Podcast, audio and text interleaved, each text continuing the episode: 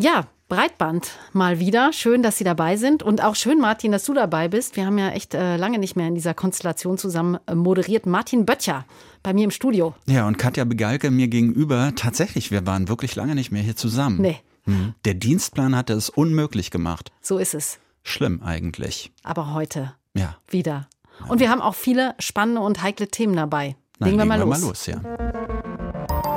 Deutschlandfunk Kultur Breitband. Und wir haben heute ziemlich heikle, aber auch gewichtige Themen für Sie vorbereitet. Ja, das Thema Deepfake-Porn wird uns beschäftigen. Also Pornos, die so wirken, als würden hier Menschen mitmachen, die das aber in der Realität gar nicht gemacht haben. Und wenn Sie sich jetzt fragen, wie das gehen soll, es handelt sich um pornografische Inhalte, die mithilfe von künstlicher Intelligenz erstellt wurden. Die Menschen, die hier gezeigt werden, die wurden da quasi reinkopiert. Harter Stoff, mit dem wir uns also auseinandersetzen werden. Außerdem sprechen wir mit Ulrike Franke, Podcasterin bei Sicherheitshalber, über die Frage, warum der russische Angriff auf die Ukraine uns vor gut einem Jahr so überraschend und unvorbereitet treffen konnte. Und wir werfen einen Blick auf die Kontroversen rund um das Spiel Hogwarts Legacy. Deepfakes, das sind Bilder und Videos, die mit künstlicher Intelligenz errechnet werden und Dinge zeigen, die es so nicht gibt. Mit Apps können wir zum Beispiel unsere Köpfe in Videos hineinmontieren. Das geht dann ganz einfach mit Hilfe eines einfachen Fotos. Ja, und mit einem einigermaßen lustigen Filmchen dürfen wir dann vielleicht für kurze Zeit mal optisch in die Haut unserer Stars schlüpfen oder auch mal einen Bühnenauftritt hinlegen. Allerdings lässt sich diese Te- Technik eben auch missbrauchen, wenn zum Beispiel die Gesichter in Pornos ausgetauscht werden. Da wird dann eine Frau im Handumdrehen zur Erotikdarstellerin. Und das ist nicht nur extrem unangenehm und übergriffig, sondern kann auch furchtbare Konsequenzen für die Betroffenen haben. Die bekannte YouTuberin Jasmin Siebel alias Gnu will das jetzt nicht mehr hinnehmen und schlägt mit Kollegen im Netz Alarm. Matthias Finger über ihre Initiative. Was ist das für ein Spiel? Als erste deutsche Frau hat Jasmin Siebel alias Gnu mit einem Gaming-Kanal auf YouTube die Marke von einer Million Abonnenten geknackt. Dort spielt und kommentiert sie Computergames. Ja, so komme ich ans Ziel. Erotikkram stellt sie nicht ins Netz. Trotzdem tauchen immer wieder pornografische Inhalte unter ihrem Namen und mit ihrem Gesicht auf. In einigen Reddit-Foren wird beispielsweise über mich gesprochen, was man gerne sexuell alles mit mir anstellen würde. So verkauft ein anonymer Nutzer auf einer Webseite für Deepfake-Pornos Videos mit Gnu als nackter Hauptdarstellerin. 2017 tauchten erste manipulierte Clips mit Taylor Swift, Scarlett Johansson und Katy Perry auf. Aktuelle Zahlen gibt es nicht. 2019 ging man noch von 15.000 Deepfake-Videos aus. Die Verfahren waren halt eben auch noch nicht so einfach zu bedienen und qualitativ noch nicht ähm, ausreichend. Und die Verfahren verbessern sich aber rasend schnell. Also wir haben bei den Deepfakes jedes halbe Jahr im Augenblick eine wirklich signifikante Veränderung, die ganz neue Möglichkeiten mit sich bringt erklärt Martin Steinebach vom Fraunhofer Institut. Heute gibt es wohl Milliarden Deepfake-Videos. Opfer sind aber nicht mehr nur Promis wie Lena Meyer-Landrut, Luisa Neubauer und Annalena Baerbock, sondern ganz normale Frauen, sagt Anna Lehrmann von der Beratungsstelle Frauen helfen Frauen in Fürstenfeldbruck. Die Frauen haben ganz klar gesagt, das sind ähm, Partner oder Ex-Partner von mir und die ähm, tun das damit ich mich nicht von ihnen trenne oder damit sie was gegen mich in der Hand haben und ähm, ich mich im, entsprechend danach verhalte, wie sie das möchten. Die Erstellung von Deepfake-Pornos ist nicht verboten, allerdings kann das in Umlauf bringen juristisch verfolgt werden, als Verletzung des Rechts am eigenen Bild, normalerweise eine Bagatellstraftat, sowie als Verletzung des höchsteigenen Lebensbereiches. Fette Strafen drohen dafür aber nicht. Man spricht ja von der Geldentschädigung im Persönlichkeitsrecht, äh, weil ja kein Schaden in dem Sinne entsteht wie bei einem Verkehrsunfall zum Beispiel. Nur diese Beträge sind lächerlich. Eine echte Abschreckung wird nicht bewirkt sagt Anwalt Arno Lampmann. YouTuberin Gnu hat mit Hilfe einer Hektivistin Täter im Netz identifiziert, doch oft bleiben diese unbekannt und der Betreiber der größten Plattform für Deepfake-Pornos soll angeblich in St. Kitts und Nevis in der Karibik residieren. Dann hilft nur noch letztendlich äh, zu versuchen, die Google-Suchmaschinenergebnisse wegzubekommen durch einen Löschantrag bei Google. Dann hat man wenigstens den Vorteil, dass man nicht mehr durch die Suche nach dem Namen ähm, direkt auf die Bilder gestoßen wird. Meint Josephine Ballon von der Initiative Hate Aid. In den Schmuddelecken des Internets werden Frauen zu Opfern digitaler Gewalt, ganz im Gegensatz zu den Bemühungen der Internetriesen, ein sauberes Netz zu schaffen. Selbst zwei Sekunden reichen also aus für die perfekte Vorlage. Oder öffentlich zelebrierst, dass du mich willst, um das Ganze dann in Reddit-Foren massiv zu sexualisieren. In ihrem Video hat GNU sexuell konnotierte Wörter verfremdet, als eine Art Selbstzensur. Große Plattformen gehen schnell, entschlossen und durch starke Filter gegen solche Inhalte vor. Dazu sollten auch Deepfake-Apps verdonnert werden, fordert die Initiative Hate Aid. Nacktbildfilter sind bei Plattformen wie Instagram, YouTube und Co. mittlerweile überall im Einsatz. Wie mit Deepfake-Porn umgehen, das ist eine Frage, die wir heute bei Breitband stellen. Die YouTuberin Jasmin Siebel alias Gnu hat dazu in einem Video einen Vorschlag gemacht und gezeigt, wie man sich wehren kann gegen die illegale Verwendung eigener Bilder für Videoclips mit sexuellen Inhalten. Wie sich dieses Sexualisieren aller möglichen Motive, vor allem von Frauen, auf deren Leben und Psyche auswirkt und was das möglicherweise auch zu tun hat mit einem generellen Verarmen des Sprechens über Sexualität, Darüber haben wir mit Johanna Degen gesprochen, Sozialpsychologin an der Uni Flensburg. Am Anfang haben wir sie erst einmal gebeten, eine Begriffsklärung vorzunehmen. Die aktuelle Diskussion, die wird ja unter dem Schlagwort Deepfake Porn geführt. Aber wenn man sich das Video von GNU jetzt mal anschaut, dann geht es da ja neben der Montage von Gesichtern in Darstellungen mit sexuellen Handlungen auch um eine Form von Übersexualisierung von Posen und Bewegungen, die extrem anzüglich interpretiert werden. Ist das denn hier überhaupt richtig, von Porno zu sprechen oder handelt es sich dabei schlicht um einfach um virtuelle Gewalt? Ja, also auch gerade mal Dieter Oeming, die warnt sehr davor, dass wir das Porno nennen, wenn es eigentlich ja eine gewaltvolle Handlung ist, auch weil wir damit die Diskussion um Porno schwieriger machen und weiter stigmatisieren, was dann wieder negative Effekte hat, auch auf die Personen, die derlei Gewalt erfahren. Wie würden Sie das denn dann nennen? Missbrauch? Und wie würden Sie die Auswirkungen beschreiben, die diese Form von Missbrauch auf Betroffene dann hat? Also, und kann das auch Auswirkungen haben auf die Wahrnehmung der eigenen Sexualität oder auch das eigene Intimverhalten? Ja, also da sind äh, sozusagen zwei Ebenen, die ich wichtig finde. Für Influencerinnen ist das natürlich sehr bedeutungsvoll, weil die von ihrem Image leben. Das Image ist extrem wichtig, wenn wir uns angucken, wie ja, so parasoziale Bindungen, sagen wir dazu, verlaufen und wie die effektiv sind und wie die funktionieren und aufrechterhalten werden. Und für die ist das eine Gefährdung ihrer Existenz, wenn sie einen Image-Schaden erhalten.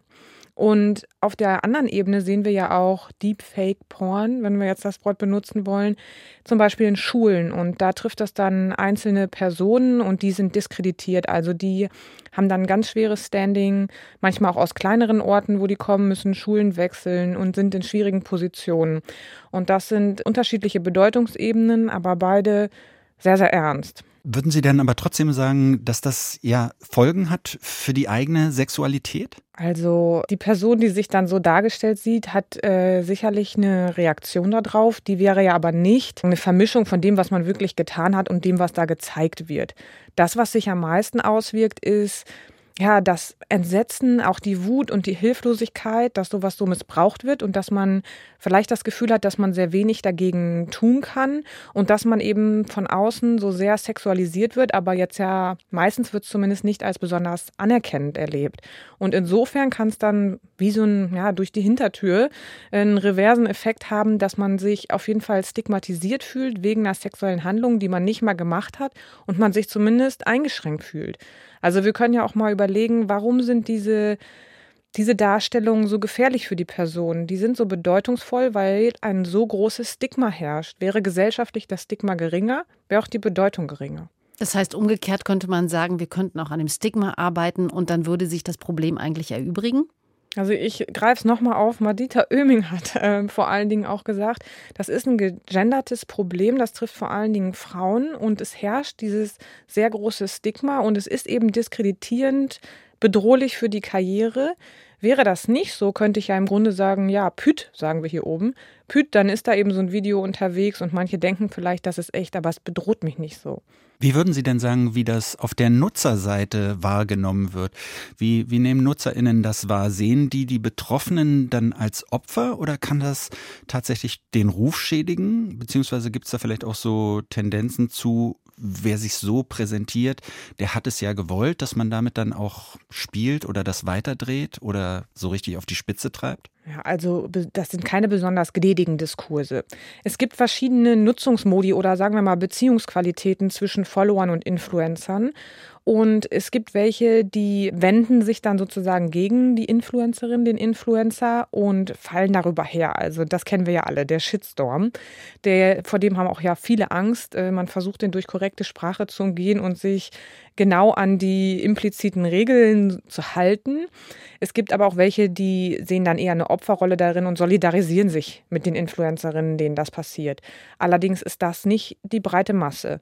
Also es wird eher gefürchtet, also die Opferrolle ist auch nicht unbedingt die positivste Rolle und vielleicht auch nicht erstrebenswert. Meistens wollen Influencerinnen ja zum Beispiel als schön gelten, als äh, vertrauenswürdig, als klug und stylisch und nicht als Opfer einer Gewalthandlung. Das ist auch nochmal spezifisch, sich damit so identifizieren zu müssen. Und das, was am meisten gefürchtet ist, dass sich gegen die Influencerinnen gewendet wird. Also das tut auch einfach auf der persönlichen Ebene weh. Follower zu verlieren ist eine Bedrohung.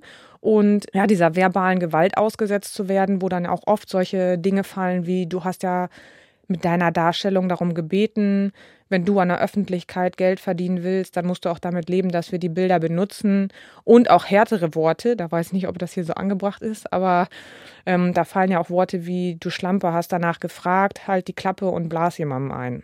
Also und das sich in der Masse durchzulesen, macht was mit dem Selbst. Würden Sie dann im Umkehrschluss sagen, das ist irgendwie auch richtig, wie das die InfluencerInnen ja selbst auch sagen, dass heutzutage im Grunde genommen eigentlich jede und jeder, der in die mediale Öffentlichkeit geht, eigentlich damit rechnen muss, dass ihm so etwas passiert? Jeder und jede es ist nicht, es ist unzufällig, wem das auch passiert. Ne? Nicht jeder und jede wird sexualisiert, aber eine bestimmte Gruppe von Menschen. Also junge bis mitteljunge Frauen vor allen Dingen. Ne? Also es ist jetzt sozusagen nicht ein Phänomen, womit wir alle gleichermaßen leben müssen, sondern eine spezifische Gruppe, die da drüber sozusagen auch diskriminiert wird. Und ähm, man kann ja dagegen vorgehen. Also die empfundene Hilflosigkeit ist vielleicht größer als die tatsächliche Hilflosigkeit.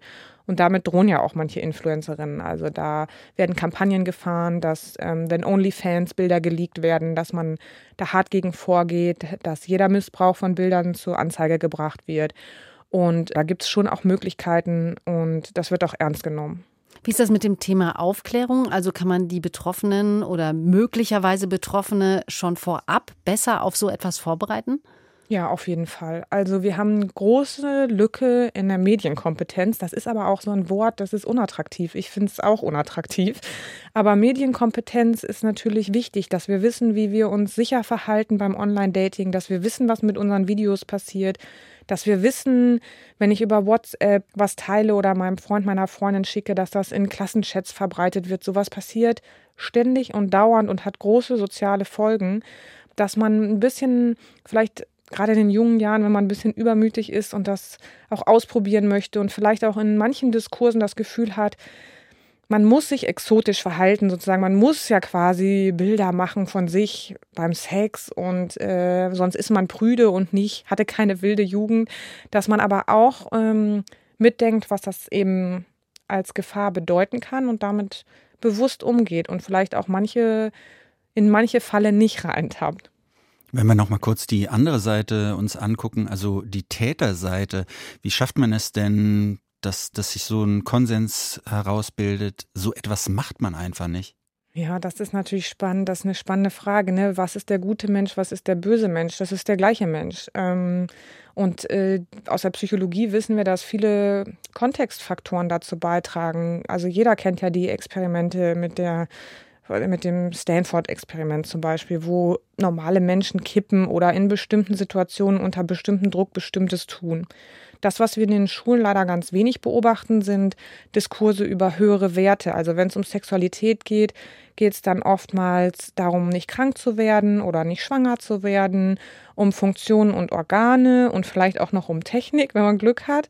Aber es geht ganz wenig um in Verbindung treten mit dem eigenen Wertesystem, ideale Szenarien, Verbindung zum eigenen Körper, Wohlfühldiskurse, wie wollen wir eigentlich miteinander sein, wie geht eigentlich experimentelles Vorantasten in Verbindung mit dem, was man selber als Lust empfinden kann. Also wir haben eine große Entfremdung zur Körperlichkeit und zum eigenen Lustempfinden und den eigenen Werten.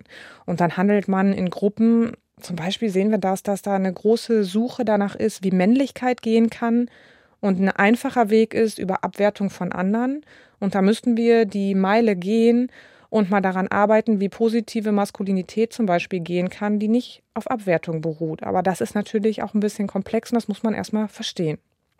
In diesem Video von GNU, da fällt ja auf, dass äh, Worte, die einen sexuellen Bezug haben, gar nicht ausgesprochen werden. Da wird dann Porn gesagt statt Porn oder sexuell statt sexuell. Das klingt ja so nach einer Art Selbstzensur und das sieht man und hört man immer häufiger, dass so etwas stattfindet. Schreiben das die Netzwerke so vor? Ja, das ist wirklich eine sozusagen Double Bind, in dem wir zurzeit sind. Ne? Es wird einerseits sexualisiert, Nacktheit ist omnipräsent und wir sollen uns auch irgendwie liberalisiert ausleben, alles geht und man muss erst mal rausfinden, was man dann möchte. Und gleichzeitig gibt es diese subtile und die ist ja nicht unbedingt explizit, aber jeder weiß es. Zensur, die trifft ja auch mich. Also bei uns bei Social Media, ich muss auch mit Auberginen und Pfirsichen äh, operieren oder mit ähm, sexuell mit GG schreiben, obwohl bei mir ja gar kein Porninhalt zu finden ist oder nichts äh, Sexualisiertes, es geht um Wissenschaftsdiskurs, aber den kann ich auch nicht ausdrücken. Das ist schon spannend. Und das hat auch für Prävention eine große Bedeutung, wenn wir nicht benennen können. Also wenn wir schon Aubergine für Penis benutzen müssen, dann kann ich ja auch gar nicht benennen, wo ich zum Beispiel angefasst wurde. Ich kann es dann gar nicht beschreiben. Und das ist natürlich schon eine interessante Sphäre, ein neues Tabu sozusagen und das, was sich da so medial durchsetzt. Wenn wir das dann aber mal zusammenfassen, also auf der einen Seite gibt es so eine neue Prüderie, die vielleicht auch aus so vorauseilendem Gehorsam gegenüber den großen sozialen Netzwerken so, so gepflegt wird und auf der anderen Seite diese übersexualisierte Welt, also diese pornohafte Welt. Was macht das denn mit uns und mit der Sexualität in der Gesellschaft, dass wir da so, so, so, ein, ja, so, so ein paralleles Nebeneinander von zwei Widersprüchen haben? Ja, also ich erlebe das. Einmal erlebe ich auch die Remoralisierung oder erlebe durch Daten. Jetzt soll es nicht klingen wie subjektives Erleben. Ich sehe es in den Daten, dass wir in einer Remoralisierung sind. Es wird wieder stärker, also die, die Geschlechterverhältnisse verhärten sich eher. Es wird wieder stärker abgewertet, wenn Frauen zum Beispiel viele Sexualpartner haben. Und äh, gleichzeitig kann es aber kaum besprochen werden.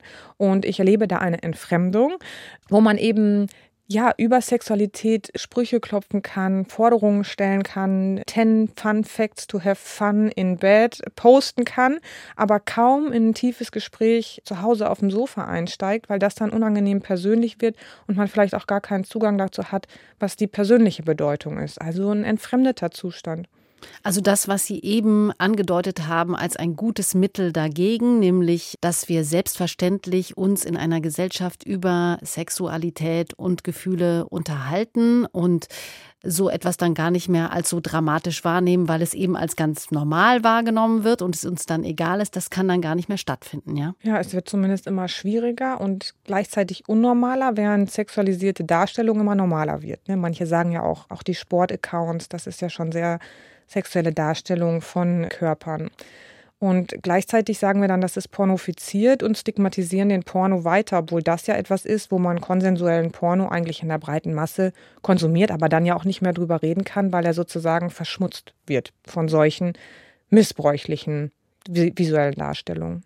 Da geht also einiges durcheinander in der Debatte um sexualisierte Gewalt und Pornografie und Wichtiges wie Sexualaufklärung bleibt mitunter auf der Strecke, meint die Sozialpsychologin Johanna Degen. Vielen Dank für das Gespräch. Martin, wollen wir uns noch mal über unser Topic unterhalten? Ja, Sex im Netz, ähm, weil mir ist da so einiges aufgefallen. Also auch, wie unterschiedlich wir eigentlich inzwischen, finde ich, so über Sex im Netz sprechen. Früher, also früher im Sinne von damals, als es losging, so mit dem Internet, ähm, da wurde ja ganz oft so thematisiert. Erstens, Sex hat so dieses Internet so vorangetrieben, weil ganz viele Leute auf einmal da Inhalte so bekommen konnten, für die sie sonst in so einen Sexshop an die Ecke gehen mussten. Und ähm, dieses Anony ja, diese anonyme Situation hat halt viele Leute Leute da zum Netz gebracht. Ähm, und dann gab es natürlich auch viel Berichterstattung von den, ich nenne die jetzt mal die alten Medien, so von wegen, was ist das für ein Schmuddelplatz da? Das Internet, da findet man ja alles Schlimme. Das findet man ja nach wie vor da, nur es ist gar kein Thema mehr. Wir nehmen das einfach so hin dass Pornografie da zu finden ist, dass auch ähm, auch, ich meine, du klickst da an, ab 18 bist du 18, egal wie alt du bist, und dann bist du drin und, und die ganze Welt steht dir da äh, zu, zur Verfügung. So. Ja, und auf der anderen Seite finde ich, wird das immer so, das, was da passiert im Netz, so, ja. Und wir mhm. haben jetzt eben schon in dem Gespräch auch gemerkt, ähm, dass das schon einen Unterschied macht, ob ich mich jetzt eben in den sozialen Netzwerken bewege, wo äh, eben überall diese Filter drüber liegen und das dann doch alles sehr vermittelt nur noch dargestellt und diskutiert werden kann. Ähm, das finde ich tatsächlich auch ganz spannend, weil Aufklärung findet ja auch statt äh, im Netz und man findet da ja auch eine ganze Menge. Mhm.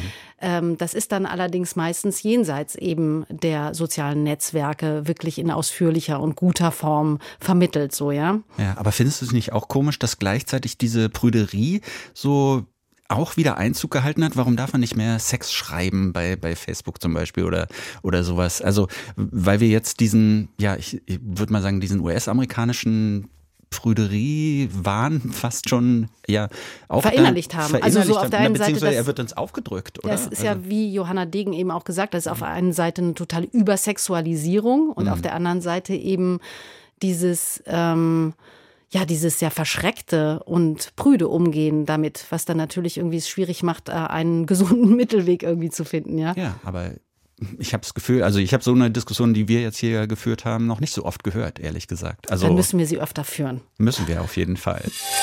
Wenn wir mal genau ein Jahr zurückgehen, dann glaubten damals gar nicht so wenige Menschen in Deutschland noch an einen Bluff des russischen Präsidenten Putin. Wenige Tage später, am 24. Februar 2022, ließ er den Drohgebärden Taten folgen, befahl seinen Truppen den Angriff auf die Ukraine. Der Krieg, der in Russland immer noch nicht als ein Krieg bezeichnet werden darf, der sorgte bei uns auch für ein Umdenken, also Abhängigkeiten vom russischen Gas, ein unkritischer Umgang mit Putin, Entspannungspolitik.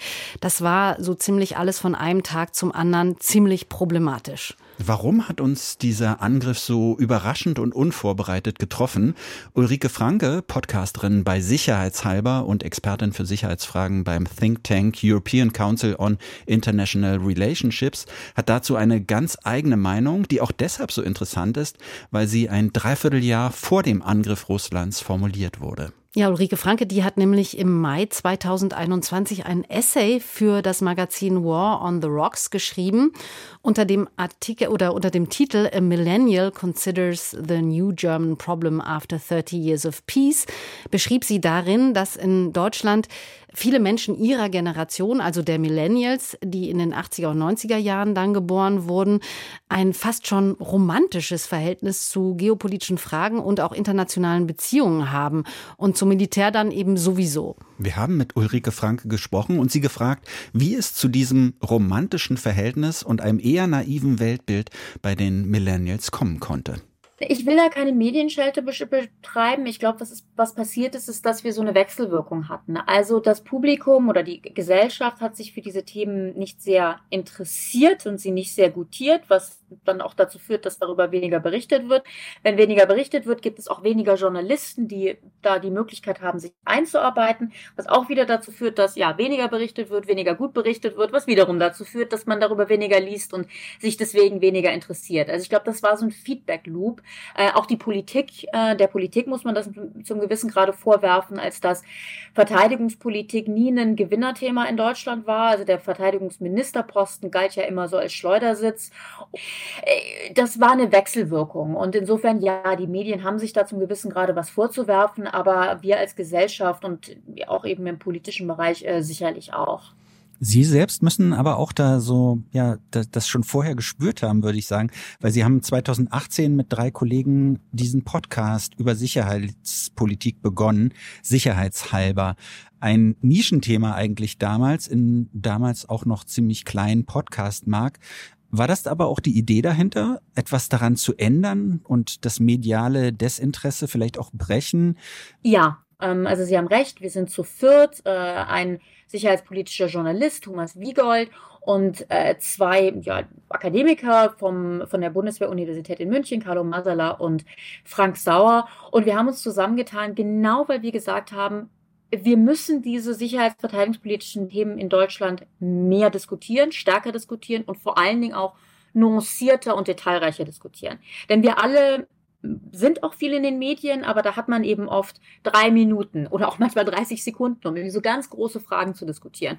Oder es, man wird eben auch nur gefragt, wenn gerade mal was passiert. Aber so eine grundsätzliche Diskussion über verteidigungs- und sicherheitspolitische Themen, das hat uns allen gefehlt. Und äh, ja, wir hatten letztendlich einfach die Diskussion so, hey, gibt es da nichts in Deutschland? Gibt es nicht? Dann müssen wir das eben machen. Und das machen wir jetzt seit über vier Jahren und das hat sich in der Tat natürlich auch sehr entwickelt. Ähm, wir waren, muss man schon sagen, eigentlich von Anfang an sehr positiv überrascht von der Resonanz. Also es gab schon auch, auch fanden wir jetzt ein großes Interesse von vornherein. Aber mit dem Krieg in der Ukraine hat sich das natürlich vervielfacht und äh, ist ganz klar einfach noch viel wichtiger geworden für, für mehr Menschen. Mhm. Deshalb sind Sie ja dann auch in den Podcast-Charts ganz nach oben gerauscht. Kurz nach Kriegsausbruch, da war Ihr Podcast einer der meistgehörten in Deutschland. Live-Shows von Ihnen und Ihren Mitstreitern, die sind ausverkauft. Würden Sie sagen, das bestätigt Ihre These, dass viele Menschen eigentlich gar nicht wussten und vielleicht auch nach wie vor nicht wissen, wo sie so an hintergründige Informationen zum Thema Sicherheitspolitik so kommen können? Ich denke, das ist schon schwierig in Deutschland, insbesondere so im rein deutschsprachigen äh, Bereich. Also die Experten und Expertinnen in diesem Bereich arbeiten auch einfach sehr viel im, im Englischen. Also wenn man quasi da, da auch noch Englisch lesen kann, ähm, ist das nochmal anders. Aber rein im deutschsprachigen Bereich, ja, gab es da wenig zu und man musste schon sehr suchen. Es wird jetzt auch mehr, was auch sehr zu begrüßen ist. Aber ich, ich ja, ich denke schon, dass es da ganz klar eine, eine Lücke gab, äh, die wir identifiziert haben und dann eben auch zum gewissen Grade füllen wollten. Und ich halte das immer noch für extrem wichtig und mache das auch weiterhin äh, sehr, sehr gerne. Sie arbeiten ja für den European Council on Foreign Relations, so ein Think Tank zu Sicherheitsfragen und internationalen Beziehungen. Wie haben Sie denn das mediale Interesse für Sicherheitspolitik und Rüstungsthemen in anderen Ländern vor diesem Krieg jetzt erlebt? Ich würde schon sagen, dass es in England, in den USA sowieso, in Frankreich erstens ein etwas höheres Interesse an diesen Themen gibt und vor allem auch weniger so diese Abwehrreaktion. Also wenn ich in den deutschen Medien was mache, vor allen Dingen eben auch vor dem 24. Februar 2022, gab es schon auch immer sehr viel ablehnende Reaktionen auf jetzt gar nicht so wahnsinnig provokante Themen. Also wenn ich nur gesagt habe, irgendwie in den Tagesthemen, wir müssen mehr über sicherheitsverteidigungspolitische Themen reden, da kam negatives Feedback. Ähm, sowas passiert mir einfach im, im englischen und französischsprachigen Raum nicht. Ich will jetzt auch nicht so tun, als hätten die Franzosen alle wahnsinnig viel Ahnung von Verteidigungspolitik. Ähm, das ist sicherlich auch übertrieben. Aber grundsätzlich denke ich schon, dass es in, in anderen Ländern etwas mehr Interesse gibt, etwas weniger Abwehrreaktion oder deutlich weniger Abwehrreaktion und ja, mehr Diskussionen äh, zu, zu diesen militärischen Themen. Ich denke, das kann man schon so sagen. Wenn wir uns ein anderes großes Thema unserer Zeit angucken, die Klimakatastrophe, da gibt es ja seit einiger Zeit Rufe nach Reformen in den Redaktionen. Also jede Redaktion sollte ein Klimaressort haben. Eigentlich jede Journalistin, jeder Journalist sollte sich mit den grundlegenden Parametern des Klimawandels auskennen. Würden Sie Gleiches vielleicht auch für die Sicherheits- und Geopolitik nach dieser sogenannten Zeitenwende fordern? Ganz so weit würde ich nicht gehen. Ich würde zum Beispiel sagen, dass das klimapolitische Thema doch nochmal umfassender und größer und fundamentaler ist. Aber es ist sicherlich wichtig, dass gerade in den, in den Medien ähm, es mehr Wissen und Verständnis zu diesen Themen braucht. Vor allen Dingen auch, damit wir uns nicht in so komischen Diskussionen verfangen, wie wir das auch im letzten Jahr gemacht haben. Also mich hat in, in den, im letzten Jahr auch eben viel geärgert. Da wurden, da haben wir ewige Diskussionen gestritten über Offensiv- und Defensivwaffen, über leichte und schwere Waffen, ähm, über moderne und alte. Da kam irgendwer noch um die Ecke und sprach von Verteidigungspanzern und, und Angriffspanzern, dann wurde es ganz schlimm. Was ich sagen will, ist, solche Diskussionen, die weitestgehend unsinnig sind, ich will sie nicht komplett abtun, aber doch weitestgehend unsinnig und nicht wirklich relevant, können in Deutschland auch so gut verfangen, weil es eben auch so wenig Verständnis gibt und weil eben dann auch Journalisten teilweise nicht sagen können, das macht jetzt irgendwie keinen Sinn und da müssen wir jetzt nicht drüber reden. Also insofern ja, es wäre mir ein Anliegen, dass, dass wir alle in diesem Bereich mehr verstehen. Äh, das ist sicherlich wichtig, aber man muss natürlich auch sagen, wie gesagt, das will irgendwie jeder Experte und jede Expertin für sein Thema. Insofern will ich da jetzt auch nicht sagen, dass jeder Journalist plötzlich eine militär- und sicherheitspolitische Schulung äh, braucht. Hm.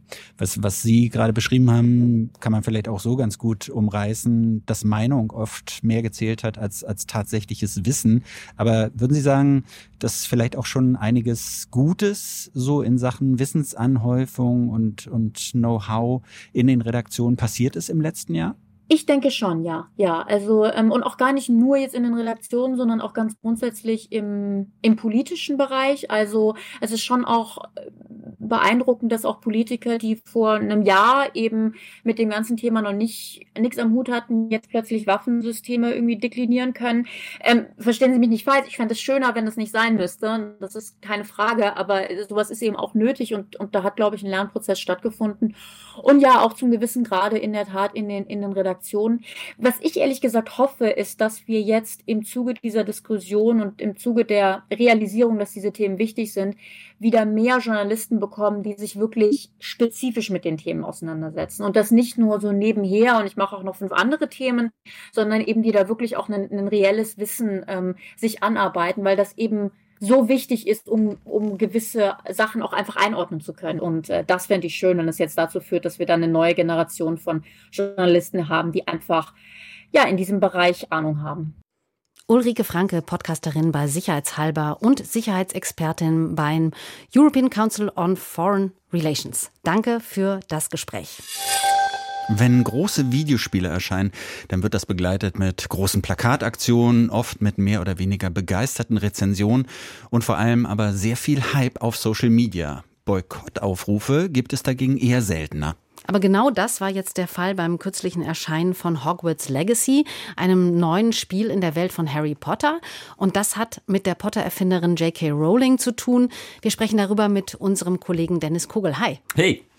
Was war da los? Erzähl uns doch mal die Geschichte. Das, das waren ein paar wilde Wochen in der Gaming-Community, muss ich sagen. Also da schreiben Leute wirklich ellenlange Posts und Threads darüber, dass man ein schrecklicher Mensch ist, wenn man dieses Spiel spielt und kauft. Es fliegen Beleidigungen da. Andere setzen dagegen, sie würden das Spiel jetzt erst recht kaufen. Jetzt ist es erst recht spannend. Wieder andere versuchen Leuten den Spaß zu verderben, indem sie in Kommentaren das Ende des Spiels spoilern. Ja, und selbst die beliebtesten Gaming-Influencerinnen und Influencer, die ernten von allen Seiten Kritik und Wut, wenn sie über das Spiel sprechen und aber auch, wenn sie sich entscheiden, nicht darüber zu sprechen. Ja, dann lass uns doch jetzt mal aufdröseln. Warum soll man so ein Spiel über eine Zauberschule in England im 19. Jahrhundert denn äh, nicht kaufen und spielen? Das hat ja vermutlich mit der Diskussion um J.K. Rowling eben zu tun, oder? Ja, ganz genau. Also es geht um, um J.K. Rowling, die Autorin der Potter-Bücher. Die steht ja seit einigen Jahren in der Kritik für Tweets und Aussagen, die transfeindlich gelesen werden. Du drückst das sehr, sehr vorsichtig mhm. aus. Aussagen, die transfeindlich gelesen werden. Also zu sagen, Rowling ist transfeindlich, da bist du zurückhaltend. Aber der Vorwurf, der steht doch schon so lange im Raum. Ja, also Rowling selbst sagt von sich, sie sei selber nicht transfeindlich. Nächste Woche soll auch so ein Podcast erscheinen, mehrteiliger, in dem sie versucht, sich zu erklären. Ich finde, also ich finde, es ist gar nicht wichtig zu gucken, was sie da so getwittert oder ausgesagt hat, sondern es ist vielleicht viel wichtiger zu schauen, wen sie öffentlich unterstützt, mit wem sie sich zeigt, wen sie öffentlich supportet. Und das waren über die Jahre oft Aktivistinnen, die zum Teil auch mit so ultrarechten Gruppen arbeiten, die gegen Transrechte arbeiten, gegen Abtreibungsrechte, zum Teil auch gegen Rechte queerer Menschen allgemein. Und Rowling selbst hat sich zum Beispiel auch äh, stark gemacht gegen Gesetzesvorschläge, die es Transmenschen in ihrer Heimat Schottland vereinfachen vereinfacht hätten, den Geschlechtseintrag zu ändern. Okay, also diese Gesetzesvorschläge oder diesen Gesetzesvorschlag, den unterstützt sie nicht. Mhm. Das ist eine, eine, Positionierung. Aber warum ist denn jetzt diese Debatte um das Game so eskaliert online? Ja, also ich glaube, da müssen wir wirklich so genauer auf die Hintergründe von Harry Potter schauen. Also die Bücher wurden ja weltweit über 600 Millionen Mal verkauft, in 80 Sprachen übersetzt Für Menschen über 25 sind die Geschichten von Rowling wirklich kindheitsprägend, würde ich sagen. Für mich auch. Also das heißt, das Thema ist schon emotional aufgeladen. Und zweitens, es gibt auch eine riesige queere Fangemeinde der Bücher, die hat sich sehr, sehr mit den Büchern identifiziert, hat queere Fanfiction geschrieben, äh, haben sich in den Charakteren wiedergefunden, weil die Bücher sich, wie ich finde, auch sehr für eine queere Lesart eignen. Das geht ja um einen Jungen im Prinzip, der in einer brutalen, missbräuchlichen Familie aufwächst, von Spießern und dann in so eine bunte, kuriose Zauberwelt landet, äh, in der er er selbst sein kann, Freunde findet, die wie er sind. Ähm, und ich glaube, diese Fans, die sind jetzt eben enttäuscht und auch verletzt von, ja, in ihren Augen äh, vom Verrat der Autorin Autorin in ihrer Gemeinschaft und die jetzt auch natürlich Sorge haben, dass das Geld, das Rowling mit dem Erfolg des Spiels verdient, in Aktivismus gegen Transrechte weiter eingesetzt wird und dann eben ein Zeichen der Solidarität fordern. Hm. Wie ist das denn? Also jetzt wird so eine Art Boykott gefordert. Hat der Wirkung? Zeigt der Wirkung? Nicht so wirklich. Also auf der Streaming-Plattform Twitch ist Hogwarts aktuell eines der am meisten gestreamten Spiele. Auf der PC-Games-Plattform Steam ganz oben in den Verkaufscharts. Es scheint also sehr erfolgreich zu sein, trotz Boykott. Aber man muss sagen, auch diese Debatte hat dazu geführt, dass sich einige der bekanntesten Gaming-Influencerinnen und Influencer positioniert haben. Es gab hier zum Beispiel viel Kritik an Gronk. Das ist so einer der bekanntesten Gaming-YouTuber. Der sprach im Stream darüber, dass er, dass ihm die Debatte um Rolling egal sein sei, aber er das Spiel eventuell streamen wolle, weil dabei vielleicht Geld sammeln könnte für transfreundliche Charities. Es wurde aber gelesen als Unwille, sich zu positionieren gegen Hogwarts, gegen Rowling. Später hat er sich dann erklärt, dass er selbstverständlich Transmenschen unterstützt, das Spiel nicht streamen werde, hat aber auch den Ton der Kritik von beiden Seiten kritisiert. Dafür bekam er dann ganz viel Zuspruch und Abonnements im ja, Wert von tausenden Euro. So, jetzt äh, haben wir aber ganz viel über diesen Online-Diskurs gesprochen, aber noch gar nicht über das äh, Spielen selbst. Ja. Was es denn dazu eigentlich zu sagen? Ah, das ist so ganz, ganz zwiespältig. Das ist wie so ein Schlachtfeld, dieses Spiel, auf dem die MacherInnen selbst versuchen, diesen Kampf auszutragen um Rowling. Äh, also einerseits, das Spiel scheint sich direkt gegen Rowling zu wenden. Es ist das ähm, queereste, diverseste Spiel oder Geschichte in, im Harry Potter-Universum überhaupt. Man selber kann ein Transzauberer sein zum Beispiel. Und gleichzeitig werden aber Elemente übernommen, die schon in den Büchern einen kritischeren Blick verdient hätten. Also zum Beispiel die Figuren der Goblins, sind so kleinwüchsige, fiese Gestalten mit Hakennasen, äh, die die Banken kontrollieren äh, und nur ganz wenige Rechte in der Zauberergesellschaft haben. Das wurde schon seit langer Zeit als antisemitisch gelesen und kritisiert. Und im Spiel wird das halt auch nicht hinterfragt und mehr noch, man kämpft gegen die Goblins, die einen Aufstand für gleiche Rechte ähm, machen. Also das ist wirklich ein, ein komischer Mix und auch ein wilder Mix aus Spielelementen. Ich fand es dann selber nicht rund und mir hat es auch keinen Spaß gemacht. Glaubst du denn, dass es möglich ist, die Welt von Harry Potter unabhängig von den Positionen der Autorin Rowling wahrzunehmen? Also da einen Weg zu finden, diese fiktionale Zaubererwelt, die so vielen Menschen so viel bedeutet, irgendwie zu retten vor hm. diesen ganzen Kontroversen? Ja, ich glaube, vielleicht muss man sich von dieser Hoffnung einfach lösen. Also äh, im Gegensatz, ich glaube, dieses Spiel ist auch eine gute Gelegenheit, sich nochmal kritischer mit den Büchern und der Welt von Harry Potter auseinanderzusetzen. Zum Beispiel mit der Darstellung von Transpersonen in den Büchern. Es gibt in den Büchern so einen Charakter, so eine ziemlich bösartige Klatschreporterin, die beschrieben wird, sie hatte zu große Hände, ein markantes Kinn, breite Schultern, unpassende Schminke, also sehr ja, transkodiert eigentlich. Und sie ist natürlich auch eine Gestaltwandlerin. Äh, oder die hakennasigen Goblins, die Banker, äh, oder die klischeehafte Darstellung von Nationalitäten, ethnischen Gruppen, oder dass es in den Büchern einerseits um äh, ja, den Kampf gegen den Faschismus geht, aber gleichzeitig geht es um so eine Bewahrung des Status quo, um die Verteidigung des Establishments. Da werden dann zum Beispiel progressive Sichtweisen in der Welt, also die Abschaffung der Sklaverei für Hauselfen, das wird dann lächerlich gemacht irgendwie. Also ich weiß nicht, ich glaube, es ist eine gute Gelegenheit, die Lieblingsmedien der Kindheit zu hinterfragen, ähm, wie auch immer das Ergebnis dann für einen persönlich selber ist. Und ich finde, das gehört ja auch zum Erwachsenwerden dazu. Dennis Kugel über das Videospiel Hogwarts Legacy und den Online-Diskurs drumherum. Vielen Dank. Gerne. Das war Breitband heute. Vielen Dank fürs Zuhören. Mein Name ist Martin Böttcher. Und ich bin Katja Bigalke. Machen Sie es gut. Tschüss. Tschüss.